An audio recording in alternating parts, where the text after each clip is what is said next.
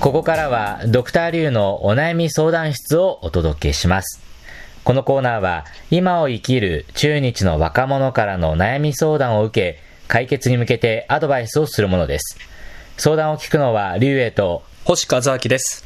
新型コロナの影響を受けて相談者とは電話をつないでお話を伺います。では早速今日の相談者にお話を伺いましょう。王さん、よろしくお願いします。はい、よろしくお願いします。王職官です。北京外国語大学で日本語をの勉強をしています。今は大学2年生です。はい、王さんよろしくお願いします。えー大学2年生で、まあ、日本語を勉強しているということですね。あの、大学2年生にしてはかなりね、日本語が流暢に喋れるんですが、うんこれもう日本語は勉強して2年目ですか？いや、実はあの2年目じゃないんです。私はあの中学の時から日本語を勉強してきました。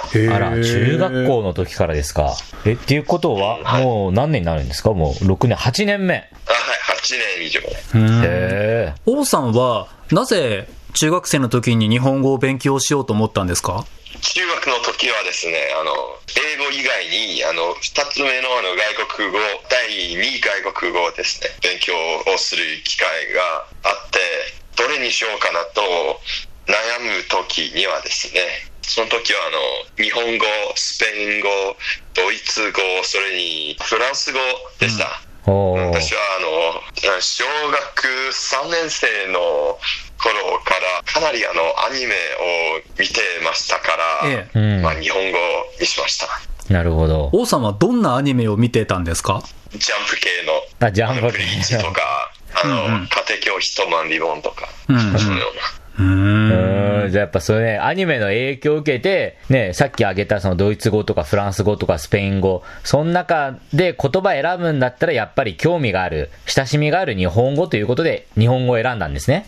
はいどうですか実際に日本語を勉強してみて？興味があるからそう辛くはなかったです。楽しかった、今、王さんは大学ではどんな日本語の勉強をやってますか？北京外大にはあのガウチパンというのがあるんじゃないですか。7年習ってきた生徒のために設けられたこの特設クラスみたいなあ、はいはいはい。経験者向けというはいコースですね。はい何かちょっと違うんですか？他のクラスのみんなと勉強する内容は。かなり違います。難易度ですね。最近、これは難しいなと思ったものありますか？ありますあります。今学期は同時通訳のゼミを選びました。え、これ大学2年生で？これは大学2年生早いですか、リュウさん早いですね。ちょうど今日あの期末テストだったんですから、ええ。またその難しさはあの印象に残っています。えもう、期末で、え、でも同時通訳の期末で、ね、今、ほらね、この新型コロナの状況もあるじゃないですか。どうやってテストするんですか、はいあの先生が遠距離通信あの、はいミーティングをやる、そのアプリでえ音声を流しながら私たちが同時通訳をしてあのシャドーイングとかえクイックレスポンスとかあって私たちが録音して先生にメールで来るんですへえ、すごい。うんね、直接会ってやるだけでも大変なのに、うん。要はオンラインでやるってことだから、それもまた大変ですよね。いや、なんかすごいですよね。アプリとかね、この録音してとかいろいろこう技術を駆使してね、なんか時代を感じますね。うん。で、しかもやっぱり今のこのコロナの時期っていうのもあるので、テストもそういうふうに変わってるわけですね。はい、ということで、さて今日はどんなお悩みでしょうか？一番のお悩みは将来の仕事についてですはい。今あのアニメに興味があると言ったんじゃないですかええ。はい。私は日本語を習ってきてもう8年目になるんだけど、はいやはり将来はアニメ関連の仕事をしたいと思っています、うん。うん、しかしあの聞いたところあのアニメの仕事はなんかあのなかなか稼げないんですね。あ、そうなんですか。給料が少ない。原画マとかやるとかそそういうの、うんうん。あの給料が少ないです、うん。だからそして私はあの美術の学習とか全くしたことがないです。あ、うん。その絵を描く練習をしたことがないと。はい。絵をだからそのような仕事をしたいというのならまた絵を描くこととかを一からのその勉強をしなければならないのだからそのためにお金が必要じゃないですか。はい。この年になって、あの、また両親に金をもらって、あの、8年日本語を習ってきて、まあ、突然、あ私は、あの、絵描くのを習いたいです。あと言って、ええそして、両親にそのようなお金をもらって、その勉強するのはちょっと恥ずかしいと思います。だから、自分でお金を貯めて、うん日本に行って、その絵描くのを習って、アニメ関連の仕事をしたいんですけれども、どうやってそのお金を貯めるか、うん悩んでいます。なるほどね。王さんの中で、日本で勉強したいという気持ちはまずあるんですね。はい。うん。うん、なるほど。まあやっぱりね、日本でアニメ、まあ、やるっていうのがね、多分王さんにとっては一つ夢なんじゃないでしょうかね。はい。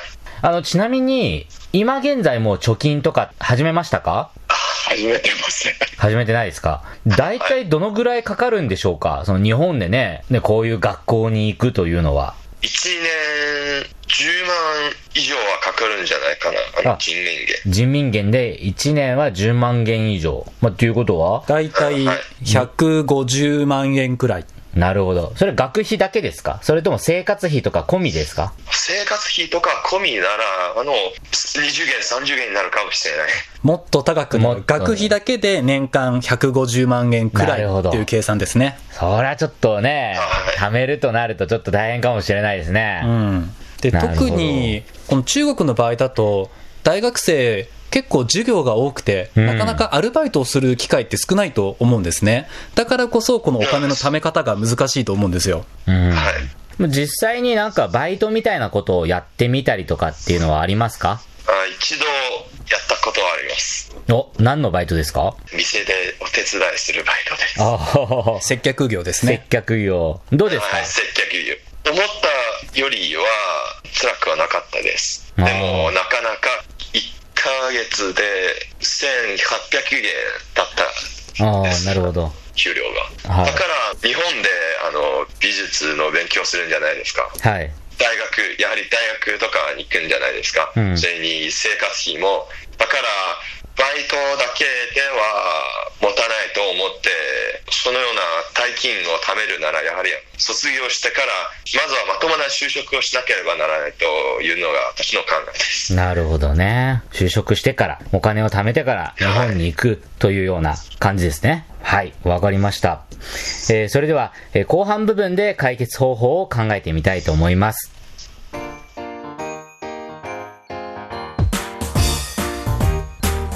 お聞きの放送は北京放送中国国際放送局です。ドクターリュウのお悩み相談室。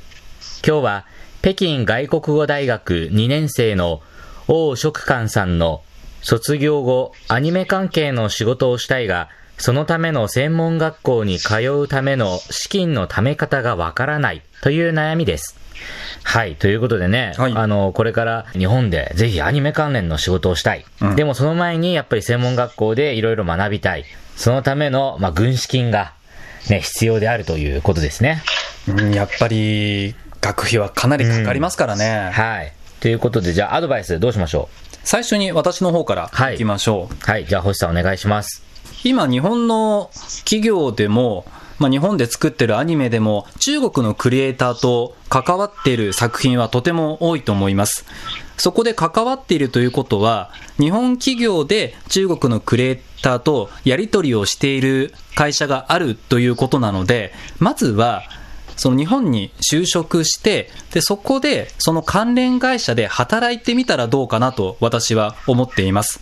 で、その時には、その会社では自分が作るクリエイター側ではないです。ただ、その事務側の仕事、例えば通訳かもしれませんし、もしくは契約書の作成、中国側の作成かもしれませんし、あとは中で作る人以外がどういうふうに動いているか、それが見えてくると、きっと今後に生きてくると思います。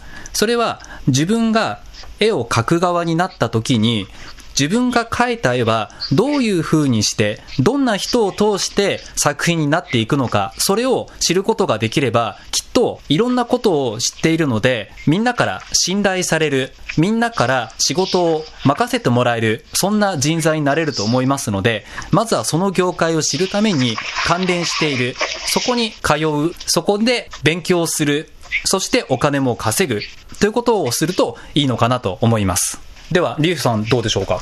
私のアドバイスなんですが、今ね、多分ね、その、さっき多くも言ってたけど、バイトをすると、確かに中国のバイトですと、あんまり、その、たまらないっていうのが多分現実だと思うんですね。